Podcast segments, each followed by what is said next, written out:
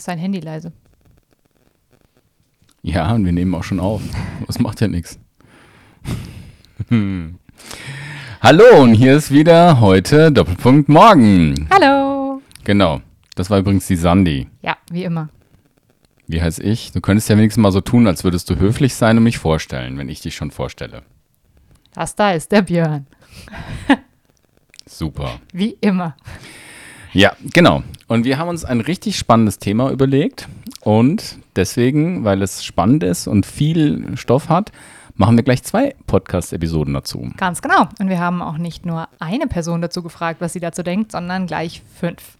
Denn es ist ein Thema, was für manche irgendwie immer noch ganz schön wichtig ist, für die meisten aber irgendwie, ja, lästig oder Pflichterfüllung oder irgendwie gar nicht mehr so in den normalen Rhythmus des Lebens reinpasst. Aber es ist ein Thema, was uns als Christen trotzdem irgendwie alle betrifft, denn es ist ein elementarer Teil unseres Christseins. Könnte man so sagen, wobei es durch Corona jetzt auch ziemlich eingeschränkt ist. Ganz genau. Mhm. Da ist es nämlich komplett weggefallen. Bei den meisten. Oder es ist in anderer Form wieder aufgelegt worden, aber alle sagen, dass es ihnen nicht so gut gefällt. Und spätestens jetzt müssten es eigentlich die meisten erraten haben, oder? Ich wollte gerade schon sagen, also wer, wem bis jetzt noch nicht klar ist, wovon wir reden, es geht um Gottesdienste. Es geht um Gottesdienste. Was ist ein Gottesdienst und wie kam der ins Leben und wie ist das heute und wie war das zwischendrin mal und welche Gedanken verbinden sich mit Gottesdienst? Naja, wir wollten dem mal ein bisschen auf die Spur kommen. Ganz genau. Insbesondere hat uns das Interview mit Lea letzte Woche, das stimmt nicht, war nicht letzte Woche, aber in der letzten Folge. Genau, in der letzten nämlich Folge. zu diesem Thema gebracht. Denn ähm, die Lea hat ja ein paar richtig gute Stichworte gegeben, von Ja. denen ich jeweils dachte, die müssen wir in Folgen nochmal aufarbeiten. Und genau damit legen wir jetzt los. Genau, das war der Podcast Nummer Acht. 8. Stimmt, Stimmt nicht, es war sieben. sieben. Aber Das- wir haben ja schon festgestellt, Folgenzahlen sind einfach nicht meine Stärke. Genau, Zahlen. Wobei Nee, nee, Zahlen an sich schon, Episodenzahlen. sind nicht Episodenzahlen nicht so, genau. Nun Das gut. war nämlich die 8. Die war nämlich Wünsch dir was. Ja, stimmt. Tatsache. Mit dem, das war der Folgenpatzer, oder? Das war der, ja, genau. Ja, genau. Macht Nun, ja nichts. Ähm, zurück zum eigentlichen Thema. Gottesdienste. Ganz genau. Die Lea hat, ähm, ja, ich paraphrasiere das mal an dieser Stelle gesagt, ähm, sie geht sonntags eher nicht so in Gottesdienste. Und ich muss ja ähm, durchaus zugeben, dass ich das, ähm, dass es mir da ähnlich geht, dass ich absolut nicht Gottesdienste frequentiere. Gut, man muss natürlich sagen, ich mache ja Kindergottesdienst. Das heißt, irgendwie bin ich ja sonntags schon im Kindergottesdienst. Ist auch ein bisschen klassisch, gell, dass du eigentlich Kindergottesdienst machst, oder? Wieso? Naja. Naja. Ja. Ist halt Komm, irgendwie so. komm, Rollen, äh, junge Stereotypen, ja, pack sie Rollen, aus. Rollenstereotypen ist ja, das darf ich ja beobachten, oder? Ist ja deskriptiv, ja. Von daher. Deswegen habe ich eine gute Ausrede, weshalb ich nicht im Gottesdienst sein kann, denn Aha. ich muss ja dann entweder zeitgleich im Kindergottesdienst sein oder aber dann hätte ich ja zwei Veranstaltungen am Sonntagmorgen. Ähm, aber trotzdem hängt das natürlich auch damit zusammen, dass, äh, naja, ein Gottesdienst nicht unbedingt ein Wohlfühlort für mich ist. Hm. Oder sagen wir, der klassische sonntägliche Gottesdienst, der bei uns in der Kirche stattfindet, ist nicht unbedingt mein 1A-Wohlfühlort. Und ich gehe auch nicht hin, einfach nur um da zu sein. Das ist auch eine Prinzipsache für mich. Okay. Also du bist einfach so konsequent, dass du sagst, ähm, es ist nicht der Platz, wo du gerne bist oder der dir ganz viel gibt oder so. Und deswegen nur aus Pflichtbewusstsein würdest du jetzt nicht hingehen. Nö, weil das kritisiere ich ja bei anderen Leuten auch, wenn die einfach nur in den Gottesdienst gehen, um Aus- halt da zu sein. So, Aus Pflichtbewusstsein. jo, oder weil man da gesehen wird. Aha. Okay. Soll es ja geben. Ja, ja. Es ja geben. ja. Es gibt ja unterschiedliche Motivationen. Ich habe mich gefragt, ob wir vielleicht einfach so ein paar Zahlen raushauen, Hm. wie sich Gottesdienstbesuch in Deutschland entwickelt hat. Ich finde Zahlen immer super. Auch wenn du sie dir nicht merken kannst. Das ist nicht schlimm. Aber Statistiken, ja, ich habe das schon mehrfach gesagt. Naja, vielleicht mal eine äh, interessante Zahl. Ähm, Weihnachten wird dieses Jahr ja auch ganz anders sein. Klammer auf, wenn ihr eine Aktion äh, kennenlernen wollt, wie man Weihnachten auch noch verbringen kann in diesem Jahr, dann solltet ihr auf die CVM-Stilkreis Homepage gehen. Da ist nämlich Weihnachten neu erleben ähm, verlinkt. Klammer zu. Aber im Jahr 2005 zum Beispiel gab es einen Haufen Menschen, die noch bei einem Weihnachtsgottesdienst dabei waren. Nämlich 9,2 7, 8 Millionen Menschen in Deutschland Das haben ist eine ganze Menge. Genau am Heiligabend einen Gottesdienst besucht. Und zwar einen evangelischen Gottesdienst. Unsere katholischen Geschwister sind gar nicht mitgezählt bei dieser Statistik. Na gut, wir sind ja auch eher evangelisch, wobei wir sind überkonfessionell orientiert. Wir schauen mal nach den Evangelien. Genau. Das hat sich allerdings rückläufig entwickelt. Auch an Weihnachten. Ich nehme mal zehn Jahre später, das Jahr 2015, ist ja fünf Jahre von uns jetzt letztlich entfernt. Da sind das nur noch 8,36 Millionen Menschen, laut Statistik der evangelischen Kirche in Deutschland, die einen Heiligabend-Gottesdienst mitgemacht haben. Irgendwie eine ganze Million verloren zwischendrin. Ja, und wie sieht das heute so aus? Ist doch nochmal gesunken seitdem, oder? Genau. Die letzte Zahl, die mir hier vorliegt, ist von 2018. Und da waren es knapp 8 Millionen. 8,008 Millionen Menschen besuchen am Heiligen Abend einen Gottesdienst. Also von 8,5 auf 8 runter. Ja, innerhalb von drei Jahren. Wobei man einfach sagen darf, muss, diese ähm, Statistikproben werden an verschiedenen Sonntagen erhoben und es sind meistens Feste. Also ich habe anzubieten Heiligabend, erster Advent, Erntedankfest, Karfreitag oder den Sonntag Invokavit. Wobei man dann aber auch sagen muss, an Festen sind ja generell auch viel mehr Menschen im Gottesdienst. Ähm, insofern, als dass man da nochmal eher hingeht, weil es ist ja ein Fest, auch wenn man normalerweise sonntags nicht unbedingt den Gottesdienst frequentiert. An- das heißt, wenn wir mal theoretisch hochrechnen wollen, dann kann man ja davon ausgehen, dass im regulären Sonntag-Gottesdienst, wenn so am, keine Ahnung, 14. nach Trinitatis oder so, der einfach weniger spannend ist, ähm, dass da noch weniger los ist. Wir können ja mal äh, so ein heiteres Gottesdienstbesucherraten machen, liebe Sandy. Ich habe Ah. ja die Zahlen vorliegen, du nicht. Das heißt, wenn ich jetzt mal so gucke, würdest du sagen, wo sind mehr Menschen in der Kirche? Am ersten Advent oder am Karfreitag? Im Gottesdienst. Puh. Hm. Ich glaube am ersten Advent wegen der Weihnachtszeit Okay. und am Karfreitag sind eher weniger Leute im Gottesdienst als am ersten Advent, weil Ostern, dadurch, dass man vier Tage am Stück frei hat, eher mal dafür genutzt wird, dass man irgendwo hinwegfährt und dann gar nicht in seinem, seine Homekirche gehen kann. Du hast recht. Wow, Punkt für Am mich. Karfreitag in 2018 waren 839.000 Menschen in Deutschland in Gottesdiensten und am ersten Advent 2018 waren es 933.000 Menschen. Wow, das ist ein gewaltiger Unterschied. Genau, das sind knapp 100.000 Menschen mehr. Meinst du, das hängt auch damit zusammen, dass ähm, der erste Advent generell ja eher fröhlicher ist als so ein Karfreitag? Also ich würde davon ausgehen, wenn ich am Karfreitag in den Gottesdienst gehe, dann habe ich hinterher kein gutes Gefühl, wenn ich rausgehe. Aber wenn ich am ersten Advent in den Gottesdienst gehe, dann vielleicht schon, weil dann erzählen sie mir ja davon, hey, jetzt geht die Weihnachtszeit los und dann bereiten wir uns ja darauf vor, dass Jesus auf die Erde gekommen ist und das ist generell einfach eher so ein ah, schönes Gefühl.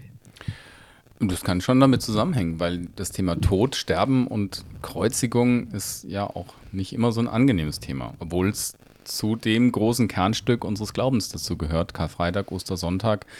Ich würde fast sogar sagen, dass das das wichtigere Fest als Weihnachten ist, wobei viel gibt sich das nicht. Ja, Weihnachten ja, aber der auf jeden Fall als der erste Advent. Genau. Spitzenreiter nach dem Heiligabend ist entweder der Sonntag in Vokavit oder das Erntedankfest. Oh, wow, okay. Was würdest du sagen, ist von beiden der Spitzenreiter nach Weihnachten?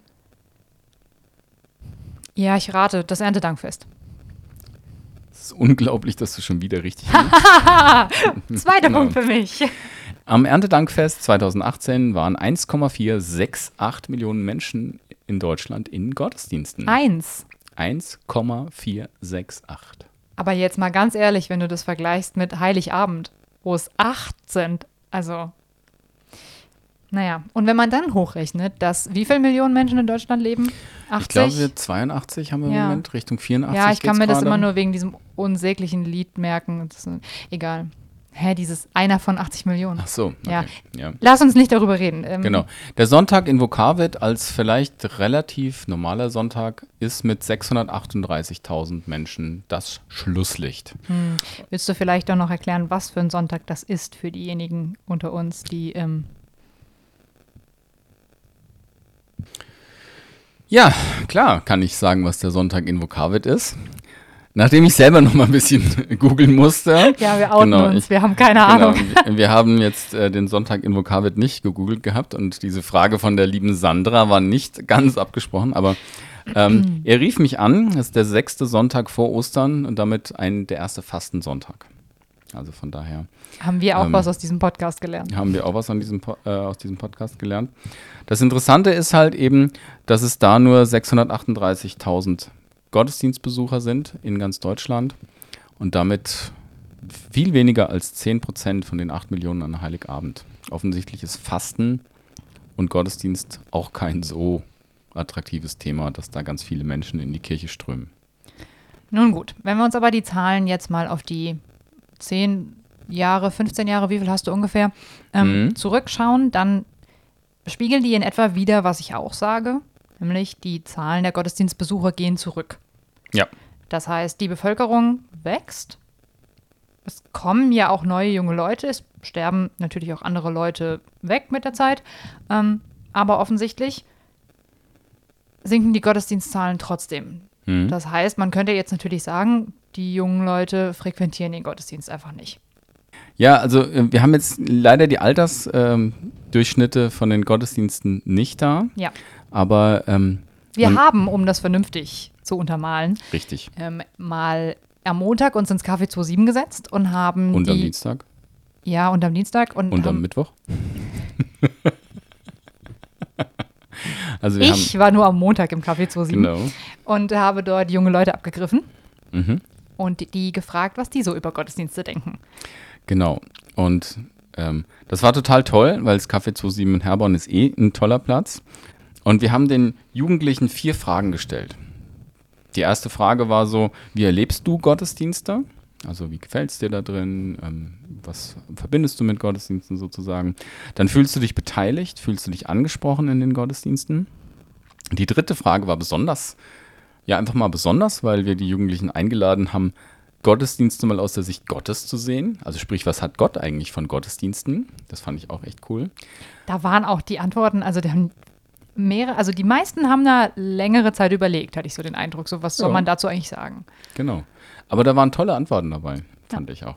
Und die letzte Frage war, wie wünschst du dir eigentlich Gottesdienste? Und zwar hatten die alle Möglichkeiten, alle, alle, alle. Ich habe immer gesagt, du hast Milliarden Euros zur Verfügung, du kannst einladen, wen du willst. Ähm, du kannst es auf dem Grund des Meeres oder auf dem höchsten Berggipfel der Welt stattfinden lassen. Und ich glaube, ab mit den Interviews.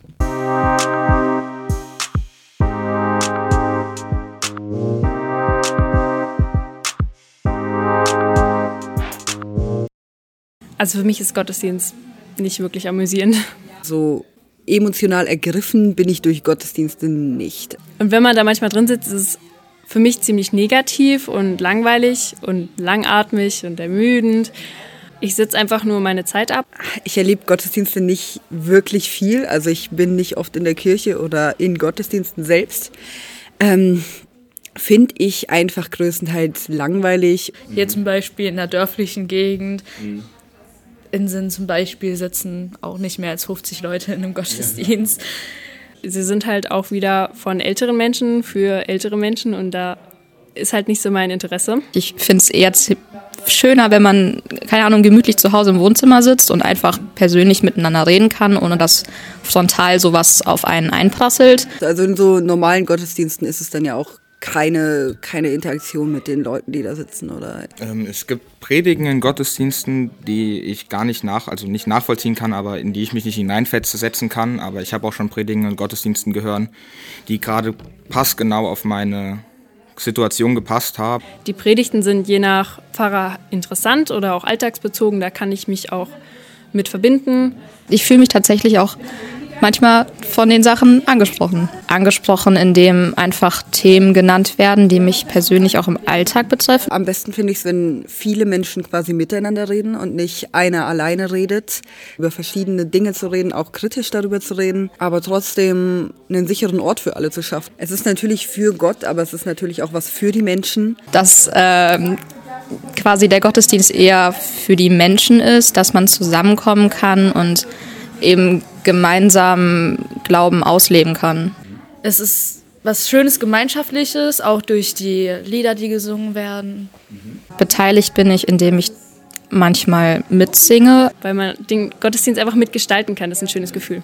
Ich mag sehr gerne Open-Air-Gottesdienste ähm, mit einer nicht ganz so kurzen Predigt, mit einer schon etwas längeren Predigt und ähm, Lobpreismusik. Ich glaube, was mal ganz cool wäre zu erleben, äh, wäre ein Gottesdienst auf so einer Art Festivalgelände, wo äh, auch echt ganz viele Menschen da sind, und echt, eine echt schöne Andacht etc. gehalten wird und dann einfach diese ganze Menge diese Lieder singt. Und dass sich Menschen auch einfach aussuchen können, in was sie gehen oder wie sie ihren Glauben am liebsten au ausleben wollen.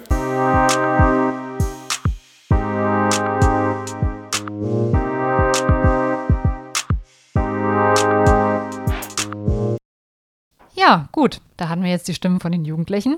Ähm, ich fühle mich so ein bisschen bestätigt dadurch, also in meiner Annahme bestätigt, dass es ähm, vielen Leuten genauso geht. Ich meine, klar, das waren jetzt nur fünf, ist bestimmt auch nicht repräsentativ und so, aber die Stimmen waren generell eher kritisch. Ja, also es gab auch Positives. Ja, Also definitiv, klar. Eine junge Frau hat es eigentlich auch ganz schön gesagt, die kam auch zwischendrin, dass Gottesdienste sie schon ansprechen.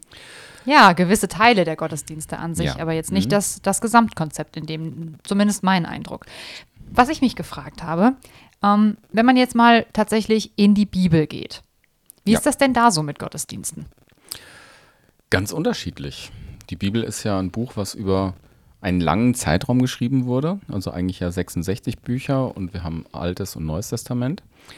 Und in den ersten Jahren, also wenn wir jetzt mal gerade diese Geschichten um Abraham nehmen, da gab es noch gar keine richtig großen verfassten Gottesdienste. Abraham hat Altäre gebaut und sich an Versprechen von Gott erinnert. Ja? Und die hat er als Nomade immer wieder aufgesucht. Das war vielleicht, wenn du so willst, eine Urform von Gottesdiensten. Und natürlich gab es wahrscheinlich Gebete, also tägliche Gebete oder andere Dinge. Ja, aber Ja. du sagst jetzt zum Beispiel auch wahrscheinlich. Naja, wir haben nicht, also das, die Sache mit dem äh, Abraham baute Altäre, das haben wir schon. Ja. Und dass er die auch wieder aufgesucht hat, dass er besondere spirituelle Erlebnisse hatte und so weiter und so fort. Oder dass auch seine äh, Söhne, also diese ganzen Erzväter, ähm, dass das äh, ist ja im zweiten äh, Teil von, von der Genesis, ist das so, ähm, das ist schon relativ deutlich. Dann sind wir in der Mose-Zeit, also in dieser Durchzugszeit durch Ägypten und dann gab es dieses Zelt der Begegnung, wo Mose der Mittler war und Aaron und wo es dann eine auf jeden Fall Form von Gottesdienst gab. Opferdienste, ähm, auch eine Vermittlung, immer wieder die Person des Mose, der zwischen dem Volk und Gott vermittelt hat. Das waren aber andere Gottesdienste als dann später, als die Israeliten dann ins Land gekommen sind und Kultstätten hatten. Das war ja erstmal nicht selbstverständlich, dass diese Kultstätten aufgebaut wurden, vor allem dann halt eben der Tempel in Jerusalem. Und das finden wir mit dem Tempeldienst, mit dem regelmäßigen eigentlich seit David Salomo.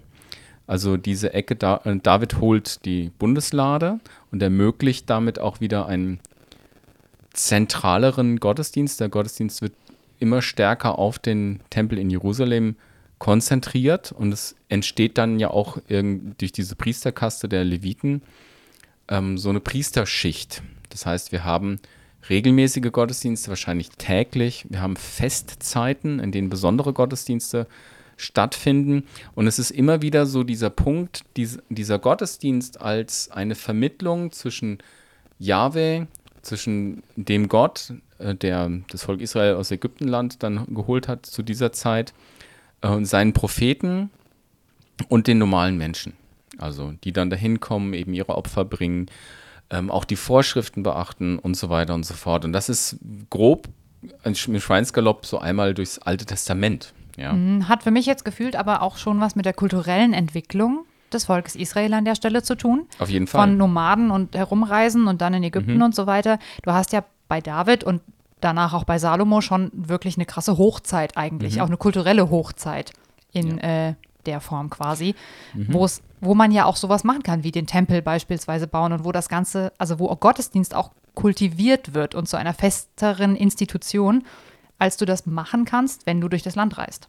Das kann man sehr gut an der Stelle sehen, wo nämlich Israel erobert wird und diese Nordreich-Südreich-Elemente weggeführt werden und der Tempel zum Schluss zerstört wird. Das heißt, der Platz, wo Gottesdienst stattfindet, der ist dann erstmal weg. Und in dieser Exilzeit, es kommt, er kommt ja dann wieder und dann wird der Tempel wieder aufgebaut, dann fehlt dem, dem Land Israel, also dem, dem Volk Israel quasi erstmal so das, das geistliche Zentrum. Und dann wird es ein bisschen dezentraler. Und dann kommen wir in die Zeit Jesu schon mit rein. Im ersten Jahrhundert fangen die Pharisäer an, ähm, im Prinzip die Heiligen Schriften, also das Alte Testament, zu dezentralisieren, nämlich an verschiedenen Synagogenorten unterzubringen und diese Lehre über diese äh, Schriften quasi in regelmäßige Zeiten am Sabbat zu integrieren. Jesus kriegt ja auch, die setzen sich hin und lernen dann. Jesus kriegt die Jesaja-Rolle und soll dann halt eben was vorlesen. Ja. Und er legt diese Schrift dann ja auch aus. Also so war das dann damals zur Zeit Jesu. Ja, dann kommen wir ja jetzt zu Paulus. Genau. Paulus hat ja total viele Anleitungen, Anleitungen in Anführungszeichen verfasst, ähm, die der so an die einzelnen Gemeinden geschickt hat. Da waren wir dann ja schon Mhm. an einem Punkt, wo du nicht das Volk Israel an einer Stelle Mhm. hast mit Jerusalem, sondern ähm, das ist ja deutlich weiter verteilt gewesen dann. Genau, also Paulus musste letztlich diese Botschaft und auch die christlichen, äh, also die, sowas wie Liturgien gab es ja nicht, die mussten immer angepasst werden an die jeweiligen Kontexte. Auch die anderen Völker, die Griechen und Römer und die alle kannten ja Gottesdienste, die hatten ja auch Altäre, in Athen war das ganz prominent. Und dann war das eben so, dass man Veranstaltungen oder Hymnen, wir f- finden verschiedene Hymnen im, äh, in den Paulusbriefen, die da wohl zitiert werden. Der berühmteste bestimmt der Philipperbrief-Hymnus. Ähm, und das sind so Elemente von frühchristlichen Gottesdiensten, ähm, die uns da überliefert sind. Aber das müssen wir uns immer noch vorstellen, dass das anders war als ein heutiger kirchlicher Gottesdienst. Und wann hat sich oder wann gab es denn die Grundlage für diesen heutigen kirchlichen Gottesdienst? Also muss ich da jetzt in mein geliebtes, tiefes, dunkles Mittelalter gehen? Naja, am Anfang war die Kirche ziemlich dynamisch, also die ersten drei Jahrhunderte ähm, mussten die sich ja verstecken. Es gab keine Kirchengebäude, das ist vielleicht auch ganz, ganz wichtig, keine ja, großen Versammlungsplätze, deswegen waren auch die Versammlungen selber nicht so hoch geordnet. Ähm, in der Verfolgungssituation kannst du auch jetzt nicht, ähm, ich sage jetzt mal, mit einem hundertstimmigen Chor laut Lieder singen, weil dann müssen die Ja, fällt's halt auf, ne? genau, ja, dann ist, war das äh, das Dings. So dass es da schon ganz viel um, um Schriftlesen ging. Und dann, klar, kommt, als die Kirche dann, konstantinische Wende im äh, 4., 5. Jahrhundert dann kommt und das Christentum Staatsreligion wird, da ist dann die Hochzeit der Kirchen und der Gottesdienste. Also hat es auch wieder was mit der Kultivierung zu tun. Ja, genau. Gesellschaftsfähig machen. Gut, mal ganz abgesehen davon, dass sie ja dann erstmal auch hauptsächlich das alles in Latein gesprochen haben und im tiefen dunklen Mittelalter es kein Mensch verstanden hat. Aber dann kam ja Luther. Ja, jetzt hast du tausend Jahre so übersprungen. Ja, so im Mittelalter ist ja nicht so viel passiert. Ja, okay. Das ist jetzt ein Stich in das mein Theologenherz. ähm, wenn man so schnell weiterspulen möchte, ist es auf jeden Fall so klar, es gab eine, ähm, die Entwicklung von den Kirchenältesten und Päpsten und so weiter und so fort. Und die haben dann als neue Priesterkaste, wie die Leviten, dann diesen ganzen kirchlichen Regelungen sehr stark im Kopf gehabt. Und dann im Hochmittelalter hast du schon recht, der normale Bauer hat von einem wirklichen Gottesdienst nicht viel mitgekriegt. Gut, bis Luther dann natürlich hergegangen ist und hat die Bibel übersetzt und hat gesagt, das ist doch ungünstig, wenn keiner versteht, was wir hier machen. Genau. Und hat es da damit auch wieder gesellschaftsfähiger gemacht in dem Sinne. Auf jeden Fall. Für, für den Luther war das dann schlichter. Also die Reformierten in der Schweiz machen das ja immer noch so, dass Gottesdienste sehr schlicht sind und sehr wortbetont. Und das kommt eben aus der reformierten Tradition oder aus der Tradition ähm, von äh, den Reformatoren, dass das Wort plötzlich eine große Bedeutung hatte. Nicht mehr irgendwelche liturgischen Sachen, keine, äh, keine Gebimmelei mit irgendwelchen Glocken oder Weihrauch, sondern ähm, die Predigt als das neue Zentrum im Gottesdienst. Gut. Also ein bisschen Gebimmel haben wir in Form von Orgel. Aber stimmt diese ganze Zeremonie drumherum? Wir haben auch ein bisschen Liturgie, klar. Aber natürlich verglichen mit einem katholischen Gottesdienst ist das schon nochmal was anderes. Das stimmt. Also hat sich. Was denn? Zur Orgel hätte ich ja noch eine richtig tolle Nein, Geschichte. nein, jetzt nicht. Okay.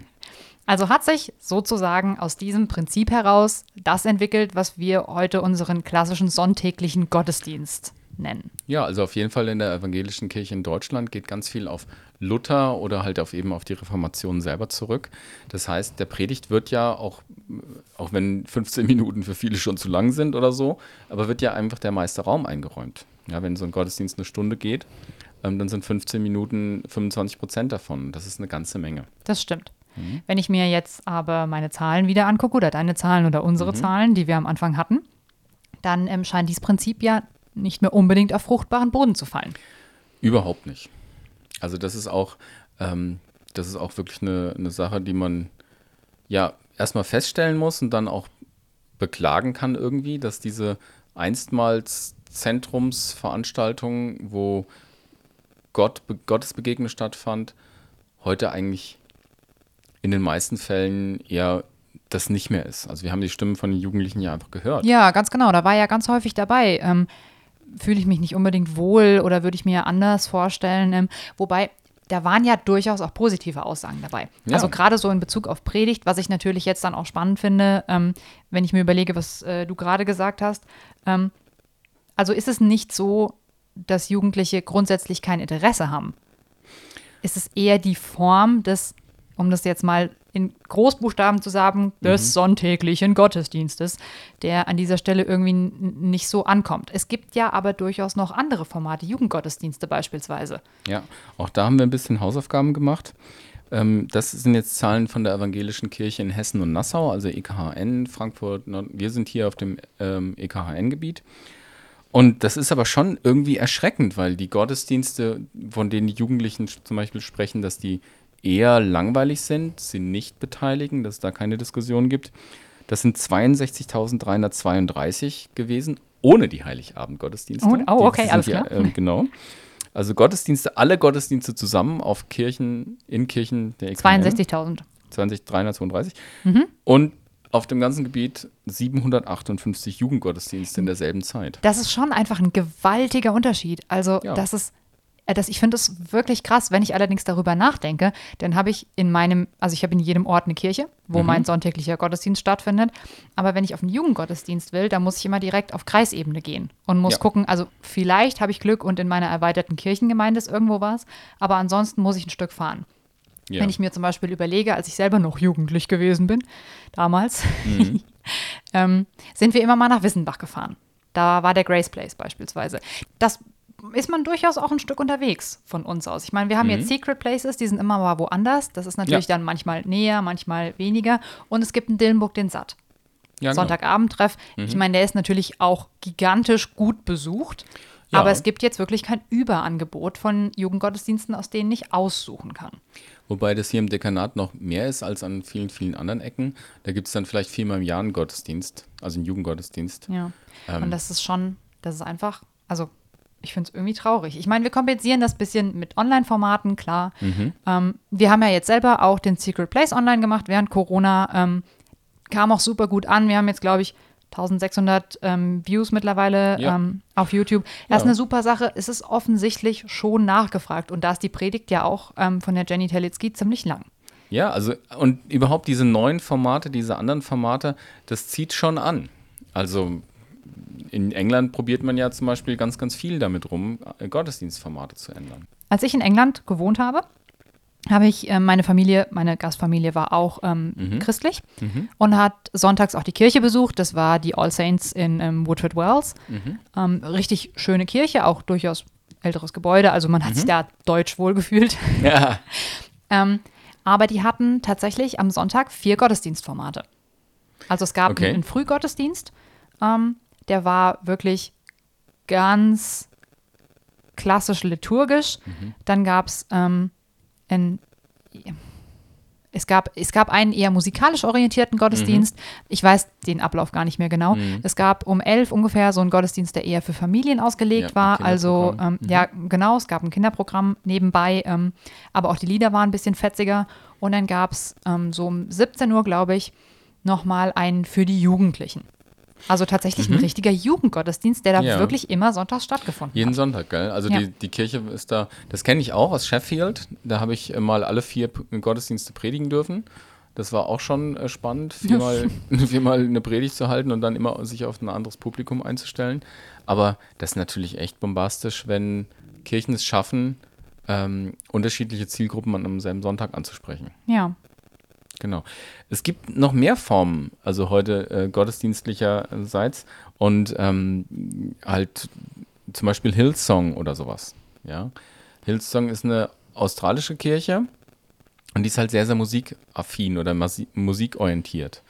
Äh, man könnte fast davon reden, dass die Gottesdienste auch so ähnlich wie Riesenkonzerte sind. Die haben eine bombastische Band und auch ganz, ganz viele Lieder, die in diesen Jugendgottesdiensten gesungen werden, stammen eben von dieser Hillsong Church in, in ähm, ich glaube, die sind in Sydney, ist die Hauptstelle. Und dann gibt es eben neben diesen Liedern eine Predigt. Also, aber oftmals vor vielen, vielen tausend Leuten. Ja, und die Lieder nehmen aber schon einen deutlich wichtigeren Teil des Gottesdienstes ein als Mhm. Ja. bei uns jetzt. Also klar, wir bei uns, ne? Mhm. Ähm, klar, wir spielen Orgel und wir singen auch dazu, aber es ist gefühlt eher ein Krampf, ähm, als dass man das tatsächlich feiert.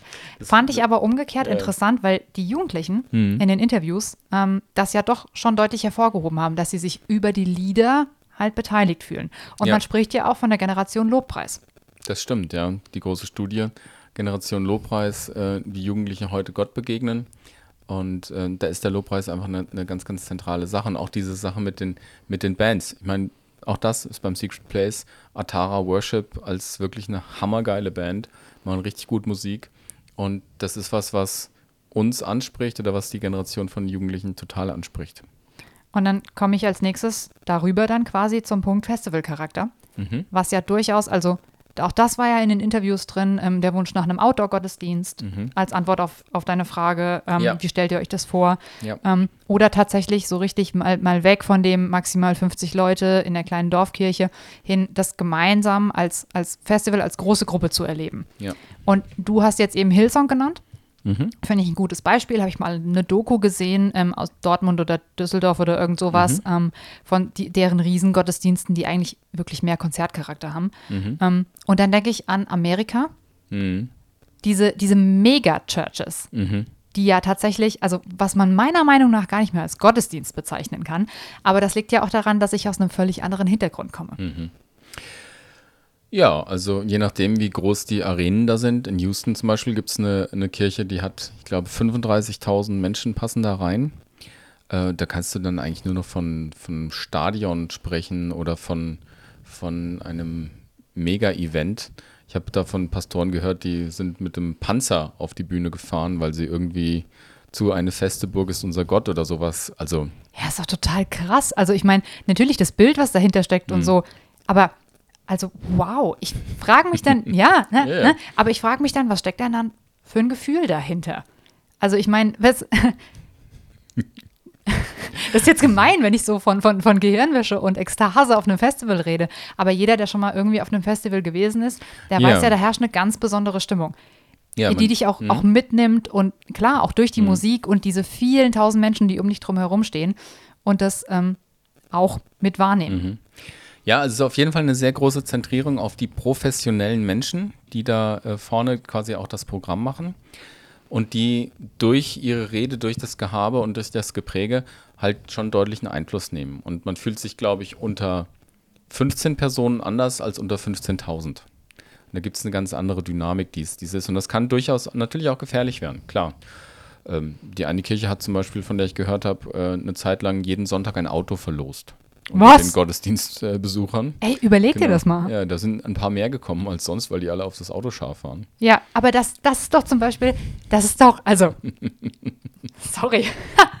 aber wo ist denn da noch Gottesdienst? Wenn die ein Auto verlosen und die Leute da hinkommen, weil die das Auto gewinnen wollen. Was ist denn daran Gottesdienst? Wo ist denn Gott da? Genau, und das ist ja eine Frage, die wir den Jugendlichen auch gestellt haben. Und die öfters mal so beantwortet wurde, ja, Gott hat davon eigentlich ja erstmal gar nicht so viel, wenn wir Gottesdienst feiern. Und wenn, dann merkt er einfach vielleicht, dass, dass es Leute gibt, die das irgendwie noch ernst meinen, die, die an ihn wirklich glauben oder so. Das war so eine, eine Antwortvariante, die öfter mal vorkam. Ja, so auf die Tour, ähm, ach ja, wie nett, da ist mein Fanclub, jetzt treffen sie sich mal wieder, Genau, oder? das ist meine Posse oder wie heißt das dann so, genau, die sich dann da trifft. Und äh, ja, also das ist die, dieser Charakter von Gottesdienst, dem müssen wir auf jeden Fall noch ein bisschen ähm, nachspüren. Interessant fand ich aber, dass auch ab und an mal kam, ich glaube, das sind gar nicht alle äh, Sachen zusammengeschnitten, dass Jugendliche sich auch einen Wohnzimmergottesdienst vorstellen können. Irgendwie im Gespräch sein, im Austausch sein, auch kritische Fragen besprechen, dass das auch eine Gottesdienstform sein kann, die ja dann halt mit einer Gitarre und Musik, aber die ansprechend ist. Von daher bin ich echt äh, froh und gespannt, was wir hier für eine, für eine Folge zusammengestellt haben. Und es ist ja irgendwie wie so eine Bestandsaufnahme. Was gibt's alles? Hm. Wo stehen wir gerade? Ähm, und es ist diesmal auf Folgen aufgeteilt. Das wäre dann unser Heute. Und die nächste Folge wäre dann quasi auch schon in Richtung Morgen. Nämlich, was kann Gottesdienst vielleicht noch sein? Ähm, wie kann sich Gottesdienst entwickeln und was hat das auch mit Corona und diesen Sachen zu tun? Ja, denn so ein bisschen was haben wir ja schon unter den Teppich fallen lassen. Also wie Jesus mit Gottesdiensten umgegangen ist, da haben wir zum Beispiel noch gar nicht drüber geredet. Und natürlich auch die einzelnen Formen, die da so möglich sind, müssen wir uns nochmal anschauen. Und den Dienst im Gottesdienst, was hinter dem Wort eigentlich Ja, steckt, wer da möchte ich wer auch noch gerne drüber reden. wem, gell? ja, genau, wer Genau. dient hier Mhm. eigentlich wem? Aber das heben wir uns dann auf für die nächste Folge. Genau. Bis dahin, in zwei Wochen geht's weiter. Gott befohlen oder so ähnlich, was auch immer. Genau, und alles andere wisst ihr ja, cvm-dillkreis.de und uns abonnieren, Daumen hoch machen und so weiter und so fort. Bis dann. Ciao.